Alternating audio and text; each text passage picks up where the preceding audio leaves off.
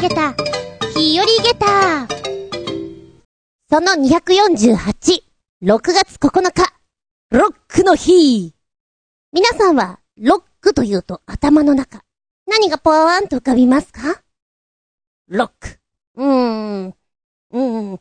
私はそんなに、アーティストとかに詳しくないんですけども、古い曲でいくとやっぱり、エルベス、エルベスだって。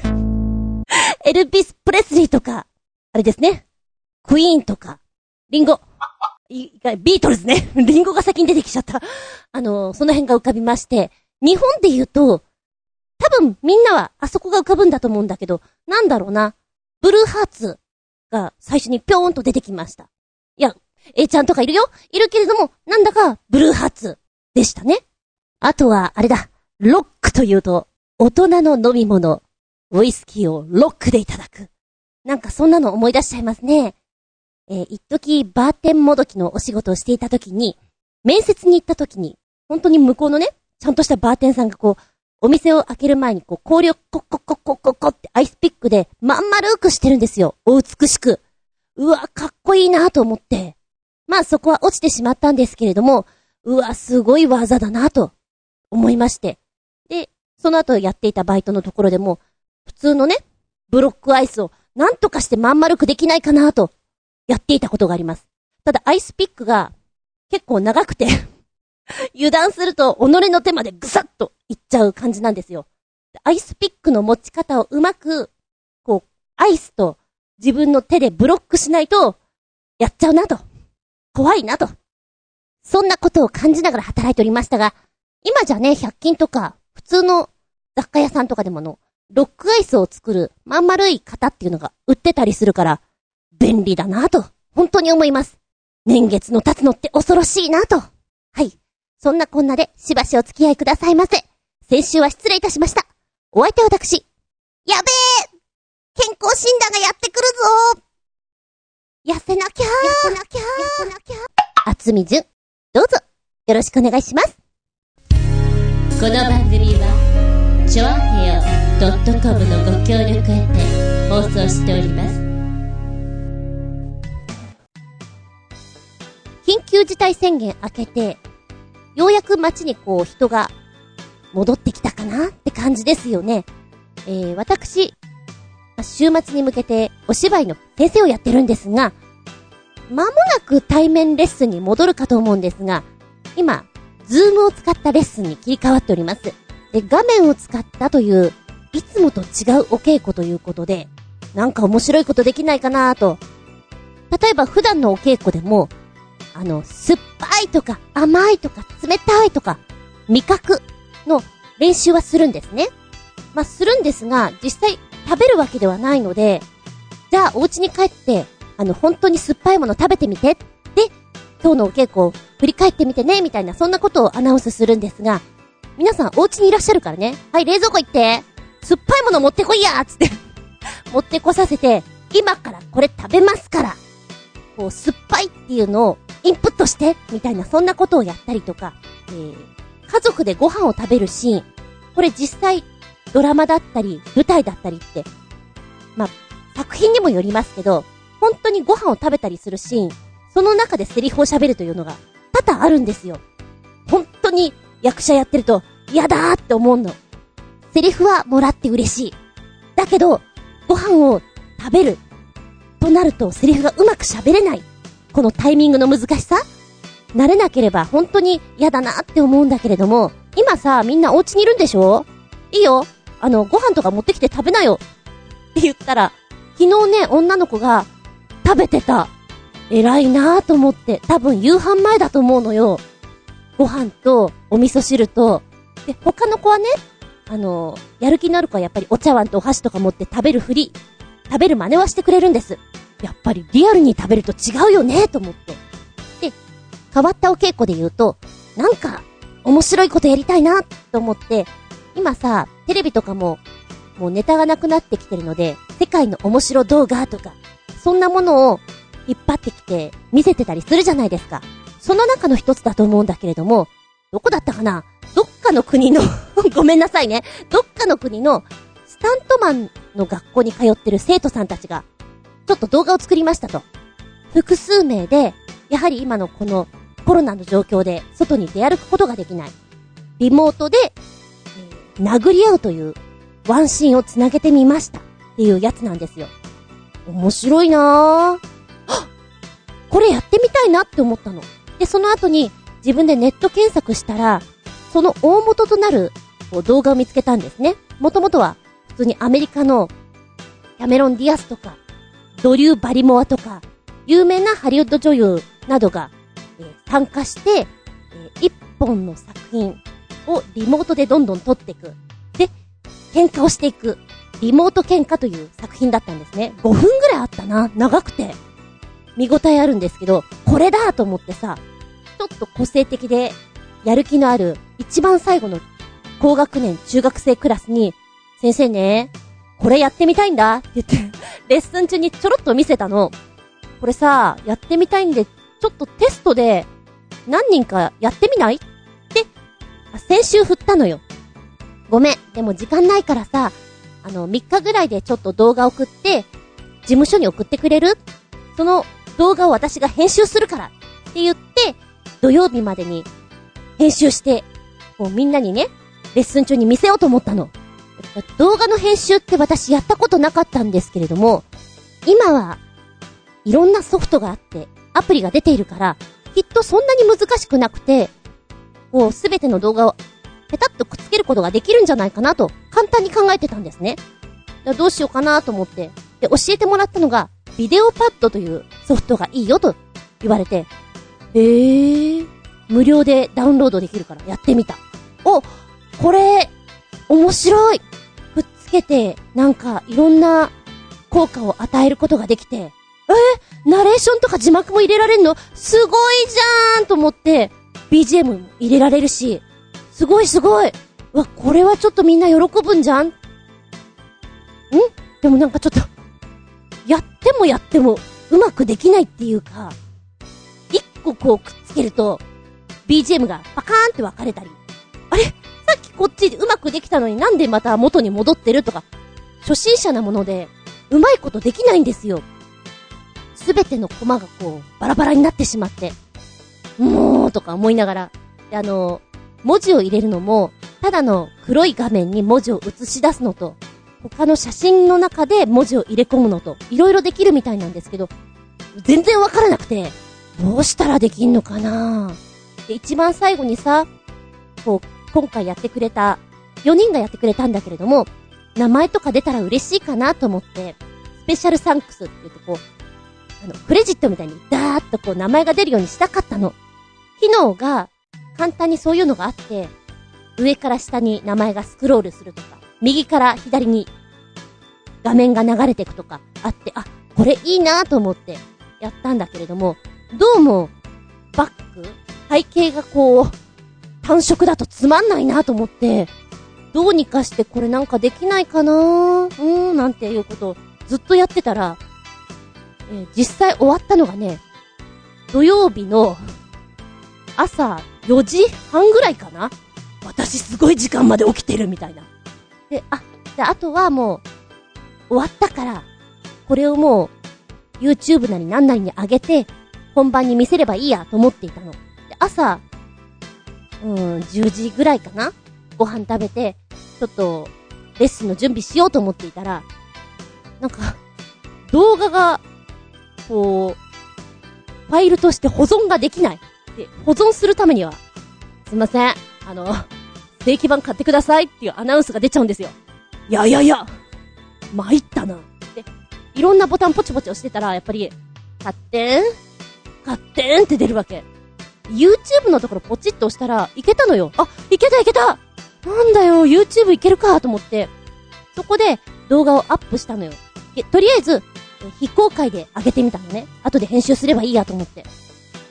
そしたらね、なに私が作った画像が、ビヨーンって横に伸びちゃって、YouTube にアップされちゃって、なんだろう。どうしてみんなこんなデブになっちゃったの？っていう、横にビヨヨンなんですよ。これとてもじゃないけど、見せられないなと思って、編集しようと思ったら編集できなくてね。なんだよもう、じゃあもう一回ビデオパッドの方で編集してからやらなきゃいけないのかな。って思って、ビデオパッドの方のいろいろいじって、もう一回アップしようと思ったの。そしたら、ごめん。お金払ってくれる？キランみたいな。え？ちょっと待って。あれワンチャンスだったの？無料バージョンの動画を作って保存するという機能に関しては、正規版を買わなきゃいけないようだったんですね。でももう私はワンチャンスを逃してしまって、もうこれ、お金払うしかないんじゃないみたいな。で、 Zoom の中で動画を共有するというのがあったので、 VideoPad から動画を皆さんに見せることも可能だったんですね。で、テストしたところ、おそらく編集画面の中で作った動画を見せるのは、データ量が重いためか、写真を、ポン、ポン、ポンってこう、細切れで見せるような状態になっちゃって、えへデブになった YouTube を見せられるのと、細切れになったこれ、どっちもどっちだな、みたいな。どうする自分みたいな。それに気づいたのがね、レッスン始まる1時間ちょい前かな。もういい。買うよ買うよと思って、8500円ぐらいポチッと買いまして、まあ、そしたら普通に編集も可能だし、動画を保存することができるので、皆さんに見せることが可能だったんですね。よかったーと思って。とりあえずこれをみんなに見せて、やる気をね、出させて、で、全員分作ろうと思って、レッスンで見せたの。どうこれよかったでしょ？みたいな感じで見せたら、ふーん、みたいな。何ふーんって。え、じゃあ、来週、やってもいいよっていう人、いるかな？ってやったら誰も手挙げなくて、え、ちょっと待って。終了？この企画もう終了なの？みたいな。えちょっと待って。本当に？ちょっとずんこ先生、ショックだったかも。なんで、めんどくさいのかな？まあ学校も始まっちゃったしさ、そんな暇ないのかもしんないけどさ、ええー、面白い企画なのに、と思って、だいぶショッキング。ちなみにね、お稽古終わった後に、多分こういう試みやってるの私だけなんですよ。だからマネージャーさんが、あつみ先生なんか作ってましたよね見せてくださいって言って、見せたりなんかしてたのね。もうほら、こういうのチャンスじゃんと思って、もう後で言ってやろうと思ったんだけど、私の8500円ぐらいのポケットマネーはさよなら。いやいやいや、さよならじゃないよ。まだどっかで使いたいよ。うちのにゃんこの動画でも撮ろうかな。いや、他のクラスでチャレンジかな。キラーン。7コマ持ってるからね。一クラス拒否られてもなんとかなるような気がする。なんか、動画の編集やってたら、すごい楽しいなと思った。時間がいくらあっても足りないなとも思った。こういうの、いいな。そんなこんなで、ちょっとショッキングだったかもよ。気分盛り下げた、ちなみに、ビデオパッド、面白いので、もしよかったらお試しあれただし、ファイルは保存できないぞ。無料版はな。でも十分に面白いから、やってみそ。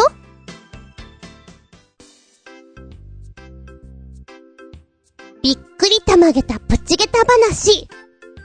足、ですか。のマッキー。いや、これは私の体験談ではないんだけれども、あったまいい。っていうか、最初からこうしてればいいのに、って思ってしまった。そんなお話。えー、これは、タイのお話なんですが、コロナ対策で、エレベーターの、このボタンをですね、手で、指でポンって押すと、ほら、なんか、ちょっとついちゃいそうで、嫌じゃん？じゃあどうしよっか。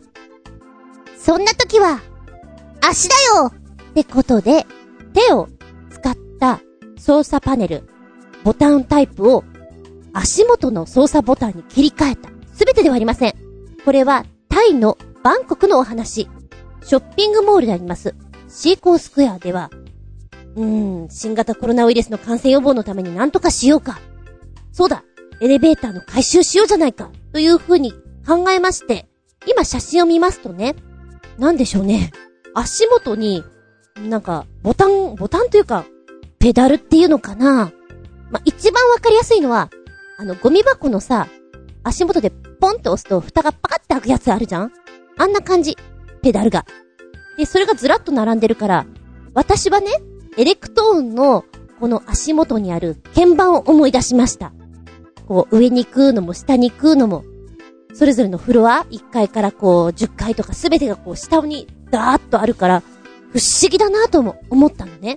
でもこれ、あの、今じゃなくても、非常に画期的でいいなと思った場所を取るかもしれないんだけど、なぜならば、ショッピングモールっていうと、結構お買い物してる人って、ねえ、女性なんかはいっぱい買っちゃうと両手に荷物持ってたりしますよ。で、そんな時に、こう荷物を持った中でボタンポチって押すよりも、足元でこうポンって押した方が絶対楽だなとは思うのね。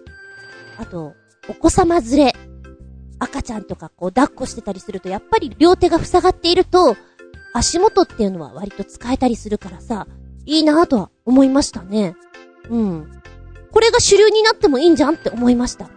で、ちなみに、まこ、こんな時期だからね、えー、ニュースとかでも、こういうアイディアがありますみたいなの上がってくるかと思うんですが、これは、福岡県にありますセブンイレブン。ここも、結構前ですね、4月末か。もう消毒しても消毒しても消毒しても、不特定多数がこう、来て、冷蔵庫のこの入り口のところパカって開けて、また閉めてっていうの、何度も何度も繰り返す。消毒しても追いつかないです。どうしようって考えたときに、手を使わなきゃいいよね。足じゃないっていうことで、足で開けられるように、この字型のアルミ板を加工して、ドアの下のところに取り付け、なんとかこうパカって開けられるように工夫したと。これもアイディアだなって思います。何度消毒しても、やはりお客さんがどんどん来るから、防げないというところ、足元で足で開けることによってそれがなくなるわけだから、まあ、ちょっと気が楽にはなるかなと思いますよね。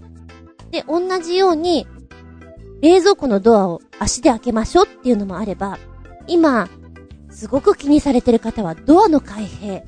ドアノブって一番厄介だって言うじゃないですか。私それを見てからやっぱりちょっと気になるなとも思ってるんですが、もう、中には S 字フックを持って、持ち歩いて、ドアノブに触らないように工夫されてる方もいらっしゃるそうで。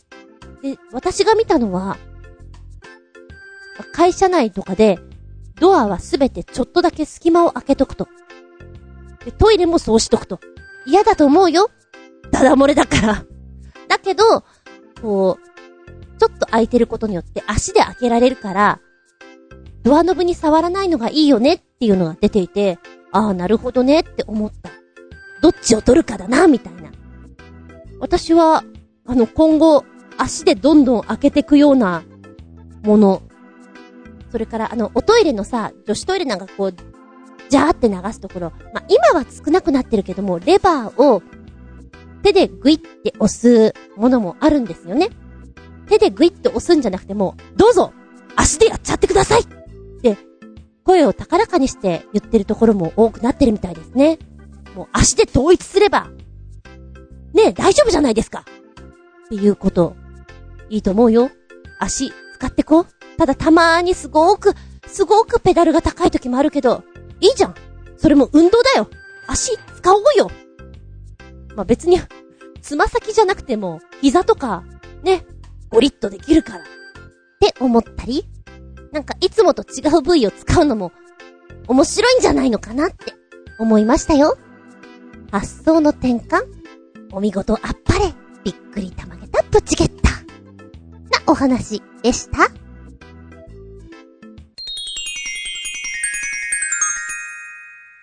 シシピンアウトタイム今回のテーマは、僕の熱中時代ということでお話ししたいと思います。最近何かに熱中したりってことあります？おいらはね、結構、熱しやすいというのか、ブワッとこう、夢中になっちゃう人なんですけれども、まあ、簡単なとこで言うと、私の場合は漫画かな。日曜日とかさ、ネットとかでこう、ちょろろんってこう、適当に、お試し読みなんかで読んだやつが、意外に面白くて、気になるなぁと思って読んでいたら、あれ、なんかちょっと漫画で読みたいかも、本当に。でも買うのは結構お値段かかっちゃうしな今レンタルとかもできるから、そういうところ行ったりしてさ、意外に関数がブワーッとあったりすると 毎週のようにえ、もう毎週じゃダメかも。明日行きたいかもっていうぐらい。どこに行くにも漫画持ってってて、空き時間の2、3分の間にも読んだりするぐらい夢中になったりします。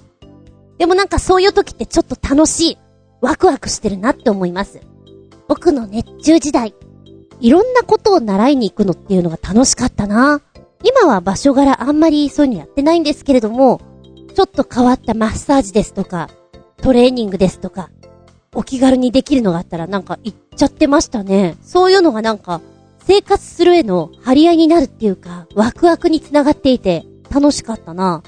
このワクワクが、もっとやろうっていう、活力になってさ、なんか人間ってすげえ変わるなと思ったのが、まあバイク友達なんだけれどもね、もともと幼馴染で、家も近所だったんですが、どちらかというと本当に家とバイト先と自分が住んでるエリアから出ないんですよ。私がいたのは板橋区というとこなんですが、基本板橋区にずっといますみたいな。他の区には行きませんみたいな。ほんとね、鎖国してるような感じの子だったんです。バイクもそんなに乗ってるわけではなくて、もったいないよって言ってたんですが、ある時ね、久しぶりに会って、こう、飲みに行った時に、最近何やってるとか何ハマってるみたいな、そんな話をしててね。そうそう、この間ね、秩父に行ったんだ。へえ、秩父行ってるんだ。何しに？なんと、札所回ってるんだ。え、なに、なに札所。?34 箇所あってね。うん。それぞれ回ってくるの。うん。ん？うん。で？面白いよ。え、え？あの、正直、この子はね、あんまり動くのが好きじゃないんですよ。一緒に韓国に行った時に、私は結構いろいろ動きたい方なんだけど、もう疲れて歩けないって言って、疲れたからもうここでいいって、帰ろうっていう、そういうタイプの子なんです。その子が、え、歩いて行ってるのみたいな、そういうのがちょっとびっくりしてね。で、よくよく聞いたら、一人で、バイクに乗って、行って、で、現地を何箇所か回って帰ってくる。それを何回か繰り返してるんだと。ええー、あれ？ちょっとそういう、何？あの、仏さんとかそういうの興味あったっけ？って思うんだけど、全くそういうのではなくて、スタンプラリー的な感覚っていうんですかね。で、あと、景色が、すごいっていうのと、うん、ちょっとね、見させてもらった写真が、えー、絶壁みたいなところがあるんですね。そこをトライしたいんだと。あ、なるほど。アトラクションだねみたいな。そっから彼女はもうそっちのね、全然よ。もう、どちらかというと、都会のシティガー。もう全くこう、虫がいるようなとこにあんまりうろうろしないような子だったのに、この間、メールとかが来て、今どうしてるみたいな話をしていたら、今は、鎖場にはまってます。えー、な、どうした？鎖場。もう完全なね、山ガールになっちゃって、登山してるんだって。で、あの、私知らなかったんだけれども、登山のさ、クライミングとかっていうと、ちゃんとハーネスつけて、命綱みたいのつけて、こう、手順に沿っていくようなもんだと思うんですが、この鎖場はそうでもないらしいのね。もうアトラクションだから、みたいな。山に登るの大変だけど、その崖を登っていくのが楽しいからやってるんだって言ってて、え、何？なんかそういう、複数名のパーティーというか、そういうのに属してやってるわけ？って聞いたら、うん、うん、彼氏と一緒に行ってるだけ。ふ、ふーん。そうなんだ。人って変わるなって非常に思いました。彼女は、タバコもやめたし、健康的になったなって。もともと喘息持ちだったのね。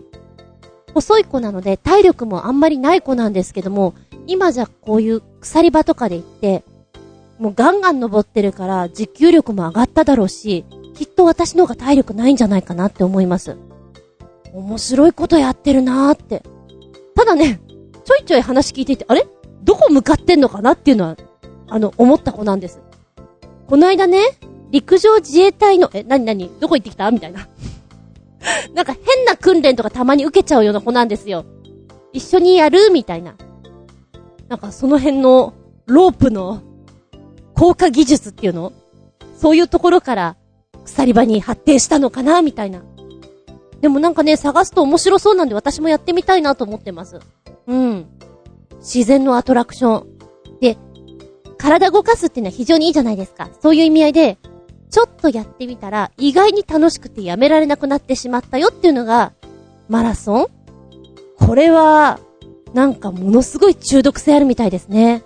前に働いていたところで、なんかこう、健康のために走ってたのよ。で、なんとなくこう、フルマラソンは、あれかなと思って、ちっちゃいところからエントリーしてみたら意外にいけるんで、フル行ってみたのよ。そしたら走れちゃってね。もうそうなると楽しくなっちゃうらしいんだよね。一回走ると爪が剥がれちゃってさ、とか怖いこと言ってんだけども、もうアドレナリンの分泌が半端ないみたいよ。もうなんかそのうちね、新宿に会社があったんだけれども、会社から自宅まで 今日は走ってきましたって、わけわかんないこと言ってんな、みたいな。一回この辺走ってきて、戻ってきたからね、みたいな。そんなことも言ってた。おや、やるなもうなんか、4、5時間走っちゃうような体になっちゃうと、どうにでもなるみたい。楽しいなと思ったのは月曜日になるとね、週末はあそこ行ってきたんだよっていう話が聞けること。で、だんだんこの、自分のさじ加減がわかんなくなってくるんだろうね。なんとなくね。次は、北海道でウルトラやってみようと思うの。ん？ウルトラって何かなと思ったらもう、100キロマラソン？もうなんか、何言ってんの？って、本当にこう思ったんだけども、私も何やってんのかなって思ったけど、みんなそうみたいよ。止められないのって。もうなんか、やってる人みんなバカだもんって言ってますね。もう体がそうなっちゃってるから走りたくてしょうがないと。やってる時はしんどいんだけども、これがたまらんのですよ。で、また、あっちのフルマラソン、こっちのウルトラに出てると、知り合いが至るとこにいるわけよね。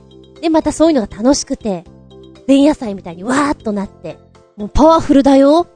で、走った後に、夕方ぐらいにちょっと軽く飲んで、新幹線で帰ってきましたっていう感じで、体重が5キロぐらいはスルッと落ちるからね。いや、そうだろうね、みたいなね。元気かな？きっと今も走ってんだろうな。あんな人珍しいなと思ったら、今働いてるところでも、自分ウルトラやるんですよっていう人がいて ここにもいたと思って。その人はね、学生の頃野球部だったんだって。で、野球とかやってる人ってなんかあの、走るのが癖になっちゃうんでしょ？もう、42.195キロじゃ物足りないみたいな。そんなこと言ってましたね。走るのはね、でも憧れたの。何回かチャレンジしたんだけれども、5キロ以内にもう嫌になっちゃう 終了って気持ちになっちゃうんだよね。もっとこう、たくさん走らないとハイにならないんでしょ？気持ちいいっていうあれには。そこになったら、楽しいんだろうな。あの、地方公園に行っていた時に、うん。結構、長植れてる大御所の方とかは、走られる方多いんですよね。だから、スニーカーは絶対持って行って、ホテル出ていつも走ってる。景色が良くてねっていう話を聞いて、あ、それは素敵だなと思った。いろんなところに行って走って、楽しめるそして健康をね、維持できるって素敵って思ったんだけど、ちょっと私には ハードルが、ま、今は、携帯のこの GPS も普及しているので迷子にもならないだろうし、楽しくできそうな気がする。今だったら。あ、今だったらやってみたいなせめてお散歩でもいいから。うん。なんか自分がこう、わーって走ったところが、地図にどんどん残っていくのって楽しいだろうなって思う。ね、走ったりするアプリってそういうのが記録に残ったりするじゃない？いいなって。熱中時代。私の熱中時代はでもやっぱり、そうね、大学の頃、バイトをして、なんとなく習い事して、で、学校のサークルでお芝居して、そういう生活がすげえ楽しかった。めちゃくちゃだったけど。授業とかも出てたけど、今思うとちょっともったいなかったなもっとちゃんと授業受ければよかったなって本当に思う。おいらは夜間の大学、2部だよね。要するに。昼間仕事をしていて、終わってから学校に行く人。経済的にちょっと厳しいから、夜の少しお安い方の学校に通う人っていうことで、18時から授業がスタートして、確か2コマの授業だけだったと思うんだけど、私の記憶違いで3コマだったらどうしよう。まあ、授業受けまして。で、そっから、1時間だけ、9時半から10時半ってところかな。いわゆる、サークル活動だったり部活動っていうのをやるわけなんですよね。なんかその、カツカツな感じが楽しかった。でも、偉いなって思ったのは、もう社会に出て、いろんなことをやった人が、もう一度勉強したいからって言って、この夜間大学に来て、主婦の方とかやって、お勉強して、次につなげるっていう人がいて、偉いなって。今自分だったらほんと寝ちゃうよなって思うんだけど、でも、今だからこそ受けられる勉強のやり方とかあるなって。そういうのも感じながらね。まあ、言っちゃなんなんだけど、昼間の大学に通いたいんだけど、そこ落ちちゃって、2部の枠だったら受かったからそっちに来たよっていう人も多いのよ。私はどっちかっていうとそっち。でも自分の性格から言ったら、昼間学校に通って色々やるよりも、働いて視野が広がったなっていうのはちょっと感じますね。何かこう夢中になれる時間って非常に自分の中でこうギューッとなった時間枠だったりすると思うんですね。だから私そういうのをみんなもどんどん作るべきだなとも思うし、今、例えば旅行に行きたいって言ってもまだちょっと躊躇するところあるんじゃないかとも思うんですよ。でもずっと家にいたらやることもなんだしな飽きちゃうよな何か夢中になれることを見つけたらいいんだと思う。でもそれって何なんだろうあの、これやってみたいなで、頭の中に浮かぶものをやってみちゃえばいいんじゃないかなって思います。まあそれが今現在難しいものであるならば、そこに向かうための最初の一歩を踏み出すのがちょっと楽しいんじゃないかななんてさ、思ったりするよ。今なんか、熱中できる、夢中になれる、趣味、おすすめランキング53種類なんていうのがある。うん。もう、趣味というのもそうだし、ちょっとお仕事も絡んでくるのもあるしっていうのも楽しいのかもしれないね。私なんかこの、もろ入ってる筋力トレーニングとか入っちゃってるもんな。ああ。自然のね、中を歩くということでトレッキング。ちょっと先ほどお話ししました登山。こちらもコロナに関して言うと、セーフだと思うので、いいんじゃないですか？この辺は。体力づくりにもなるって言うしね。中にはほら山菜取りに行ったりとかそういうのでさ、楽しめたりもするじゃない？釣りもそうだよね。あの、ハマるって言うじゃないですか。結構好きなとこで行くと、ジグソーパズルにも熱中した時があります。と言っても学生の頃なんですけれども、実家でね、あの、並べて遊んでました。無心になれるよね。で、そんなに大きいのやったことがないんだけれども、せいぜい 500?1000 とかやったかな？途中で思ったの。たくさん作って、たくさん飾りたいと思うんだけど、うちそんな広くねえなって。それでやめたのよ。額縁も高いし、飾る場所がないんだったらもったいないなって。でも、この家だったら飾れそうな気もする。あと、おっきいのもできそうな気がする。無心になれるんだよ。達成感があるんだよ。ジグソーパズル。おすすめ。でも部屋が狭いとちょっと大変。ちなみに、うちの親父殿は、あの、ちょっと思うところがあって、何か無心になって集中して熱中できることはないだろうか。と思った時に行き着いたのが写経でした。写経やってたんだみたいなね。あんまりそういうのをやる人じゃないので、ちょっとびっくりしましたけども、思うところがあったのでしょう。何か打ち込むのは、それはそれで素晴らしい。お菓子作り、見てて素敵だなって思うのね。あれやってみたいなって思う。こう、料理とかしていて、あの自分の中のテンションがこう上がってくると、もう止まらなくなってくる時があるんですよ。お菓子もきっとそういうのあるんじゃないかなと思って。でも、お菓子は、なんかちゃんと習わないとできないような気がして。未だに焼き菓子何度かやるんだけど、ちくしょううまいのできたなっていうのがないんだよね。あ、うん。まあ、こんな感じ？みたいな。そこまでこうテンションが上がらず終わってしまうお菓子作りになってしまうので、テンションの上がるお菓子を作ってみたいな。なんか、料理系本当に夢中になって、無心になって、楽しい。時もある。そうだ。冒頭にも言ったけど、健康診断が来るから、ちょっとウェイトコントロールを真面目にやらなきゃな。何回か言ってるけれど、私、お試しで、トレーナーさんつけてね、2ヶ月でどこまで痩せるかっていうのをやったことがあるんですよ。こう、ご飯の時に毎回写真送ってコメントをもらって、で、自分もお家でいろんなことやってっていう。2ヶ月間という、まさに本当に今の時期だね。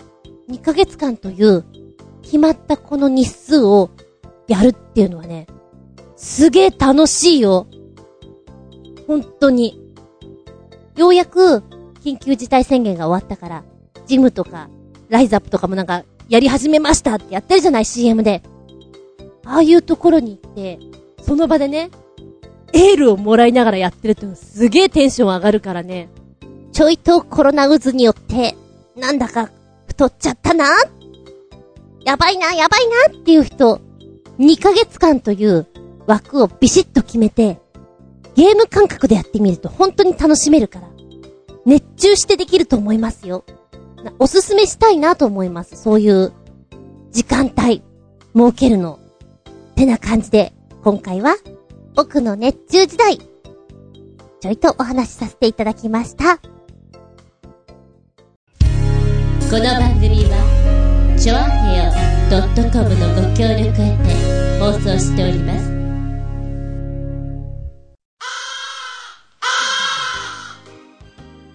はい、ラストになってきました。本日もお付き合いありがとうございます。では次回は、6月23日、ネタ249でお聞きいただけたらと思います。テーマは、集め集まり集まったということで、収集のお話をしていきたいと思います。大好きで意識して集めているもの。意識してないんだけど、なんだか集まっちゃったもの。気がつけばそればっかり。いろんな集まり方あると思います。オイラの後輩に、すごく熱しやすい男の子がいるんですよ。ぐわーっとこう、前しか見えなくなっちゃう。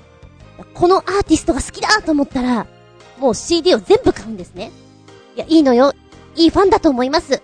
だけど、CD ってさ、あの、同じ曲が、あっちでもこっちにも入ってるじゃない？だから、ベスト版をポンポンと揃えたりしてこう、曲をまんべんなく聴けばいいんじゃないかなとも思うんだけど、全部揃えるから、最終的には同じ曲が10曲もあったりね。なんかそんな子いたな。覚えてる限りでいくと、尾崎豊とビートルズが好きだったので、なんでしょうね。よく言われていたのが、CD の買い方変だよ。今あんまり CD で買う人はいないのかもしれないけれども、そんなのもあったり。記憶の中に残る収集家、コレクターっていうと、私はドラえもんの中に出てくるスネ夫が浮かんできます。僕は世界的な有名な切手を集めてるんだ。でものび太には見せてやらないぜ。とか、僕のパパはね、有名な絵を集めててね。とか、なんかそういう自慢話をする子だな。あ、コレクションってそういう感じなのかなっていう記憶がありますね。で、子供の頃って何かこう、お友達の流行りとかもあって集めるという行為をすごくするんじゃないかと思うんですけれども、記憶に残ってるコレクションって何がありますか？そんな話をしていきたいと思います。お便りは、チョアヘオホームページ、お便りホームから入っていただきますか？もしくは私のブログ、ズンコの独り言の方にメールフォームをしてございます。こちらご利用くださいませ。でなければ、直接のメールアドレスもございます。全部小文字で、geta アンダーバー zun アットマーク yahoo.co.jp geta アンダーバー zun アットマーク yahoo.co.jp こちらまでお願いしますね。では、次回は、6月23日、日付が変わるその頃に、か日付が変わったその頃に、またお聞きいただけたらと思います。ここまでのお相手は私。あー、生クリーム食べたいな 冒頭では痩せなきゃって言っていたのに。あー、生クリーム食べたいな厚み順でした？見舞い、聞く舞い、話す舞い。ずんこの話も、もう、おしまい。バイバイキーン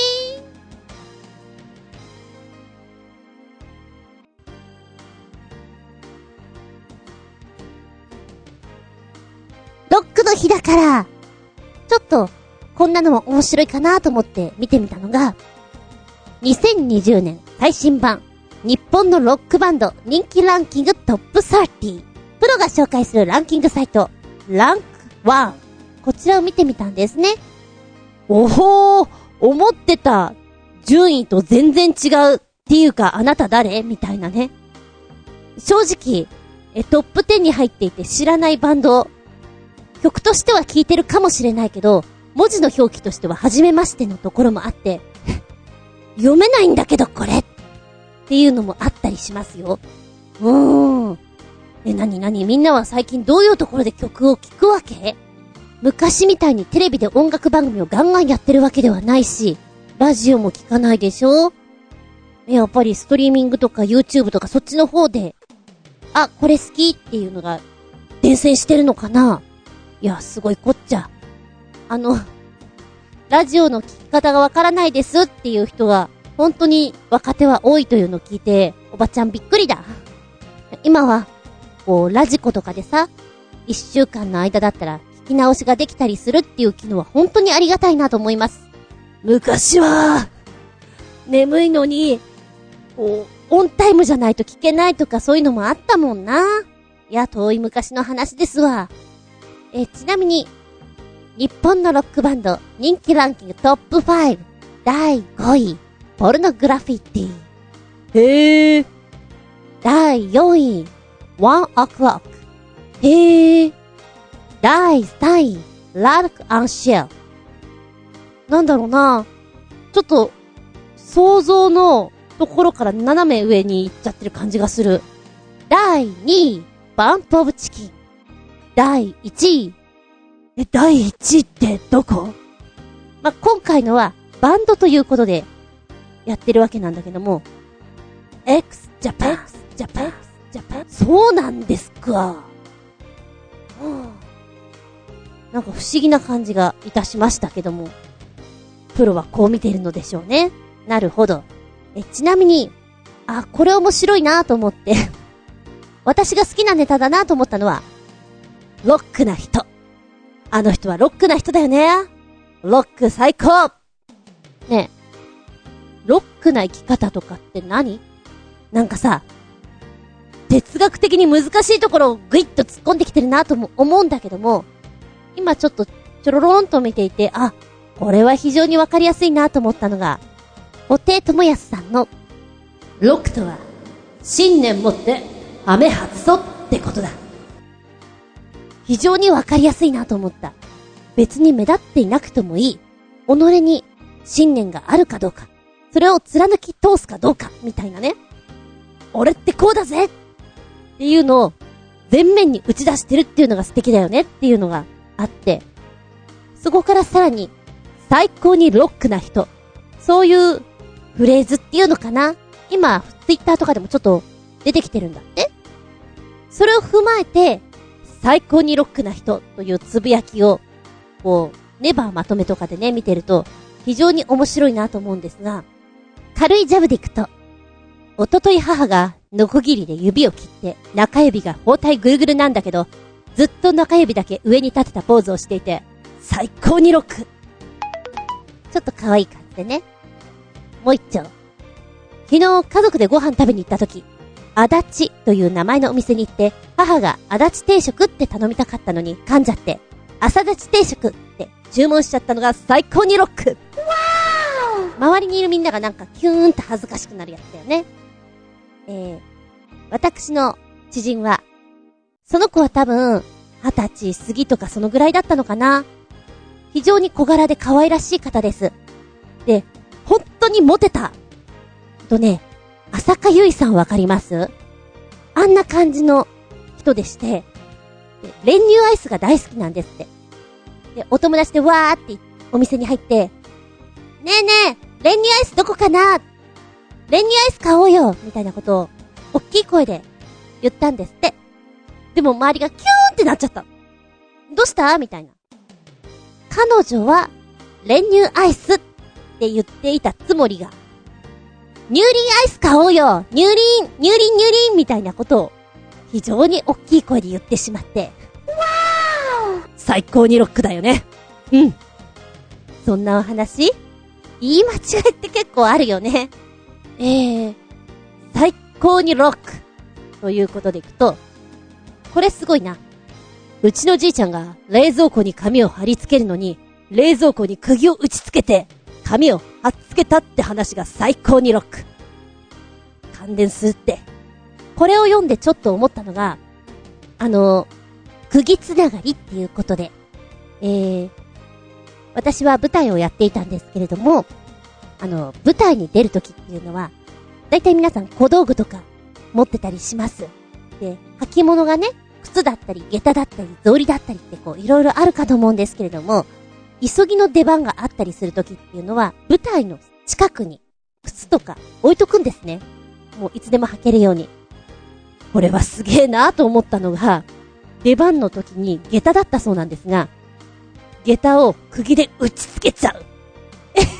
それって、それってどうですか？あの、出番前にそれ聞いて、うわ、怖えって思ったんだけど、藤山直美さんのお父様、藤山寛美さん、日本の喜劇役者としても超有名な方なんですが、あの、この方が、本当にいたずら好きで、こういうことをたくさん仕掛けてたそうなんですね。で、それを聞いて、藤山さんの座組にいるときに、ということだよ、みたいな話を聞いて、藤山さんの座組にお世話になっていたときに、昔はこういうのがね、普通にあったからっていうのを聞いて、うわ、これ、ちょっと新人だったら心折れちゃうなって思いながらも、皆さん、ね、舞台を成功させようとしているところで、俺のこのいたずらに信念かけるみたいな感じで、もう釘打ち付けちゃえっていうね。失敗しても何があっても打ち付けちゃえゴンゴンゴンゴンっていう。もうロックだなって思う。やはり、この辺の世代の方々っていうのは、そういうのが非常に強くてですね、自分の楽しみとか、やりたいなって思ったことが先に行っちゃうらしいんですよ。舞台の成功、作品の成功よりも。なので、非常にいい間合いで、いい芝居をするんだけれども、セリフを覚えない。っていう大御所が本当に、まあまあ、いるわけですよね。そういう方々は、いろんなところにカンペを用意してるわけですよ。湯飲みの中とか、小道具の、パッと持った、ペンのところとか、お椀の下とか、いろんなところにカンペがあるわけなんですけども、そのカンペ潰しをするというのも聞きました。もうなんか面白いんだけど怖いんだけども、みたいなね。いいね。ロックだなって思う。さあ、可愛いとこのロックだなって思ったのがこれかな。うちのじいちゃん、ハムスターって単語を全然覚えられない。いつも電話するために、お前が飼ってるモンスターは元気か？って聞いてくるから、毎回じいちゃんから電話取るたんびに、なんか、最高にロックな気分になる。なんだろうね。ほわっと、なんか、楽しい気持ちになりませんか？ご年配の方って確かにほら、カタカナが苦手でございましょうお前が飼ってるモンスターだよ。なんか、大物になった感じがするもんね。ロックです。いいですよ、じいちゃん。そのまんまで言って。この言葉も、ちょっと惚れちゃうな。デブの友人と回転寿司に行ったんだけど、席に着く前に、寿司を楽しみたいのなら、決して俺の下流には座るなよ。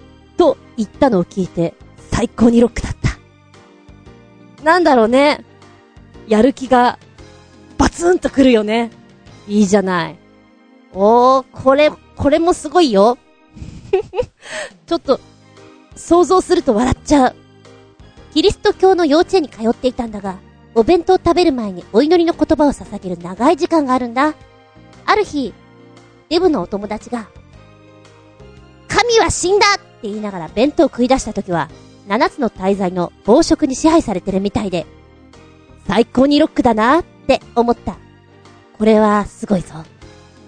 今までに最高にロックだなって思ったのは、オジー・オズボーンって人が、ライブ中に生きたコウモリの頭を噛みちぎって、病院送りになったってエピソードかな。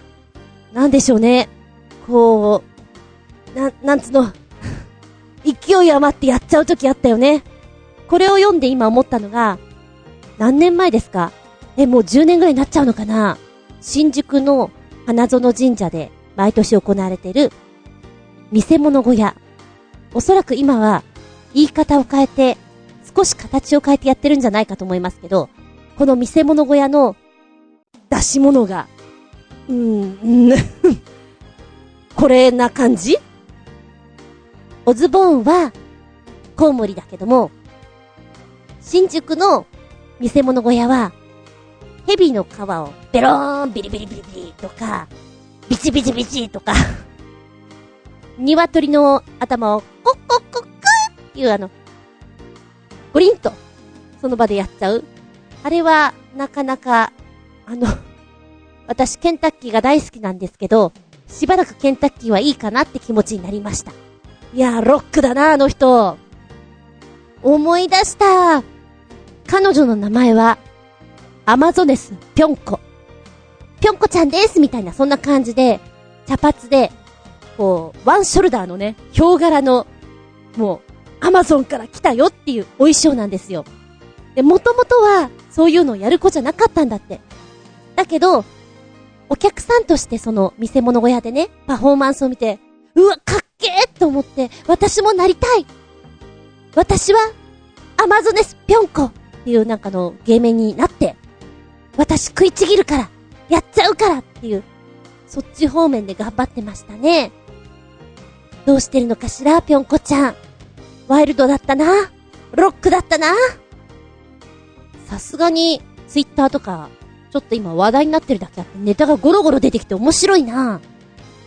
こういうのも好きだよ、私。赤坂で10人ぐらいで寿司食った時に、会計のタイミングで後輩が全員分のクレジットカードを集めて、シャッフルし始めたのが最高にロックだった。どれにしようかな。いいね。私はそういう遊び好きだな。しかも赤坂って結構お高いよね。ドキドキです。いいじゃない。さあ、ロックの日。あなたの周りにロックな人いますか？最高にロックだぜ。多分、結構な率でいるんだろうなって思う。よく見てごらん。観察してみ楽しいよ。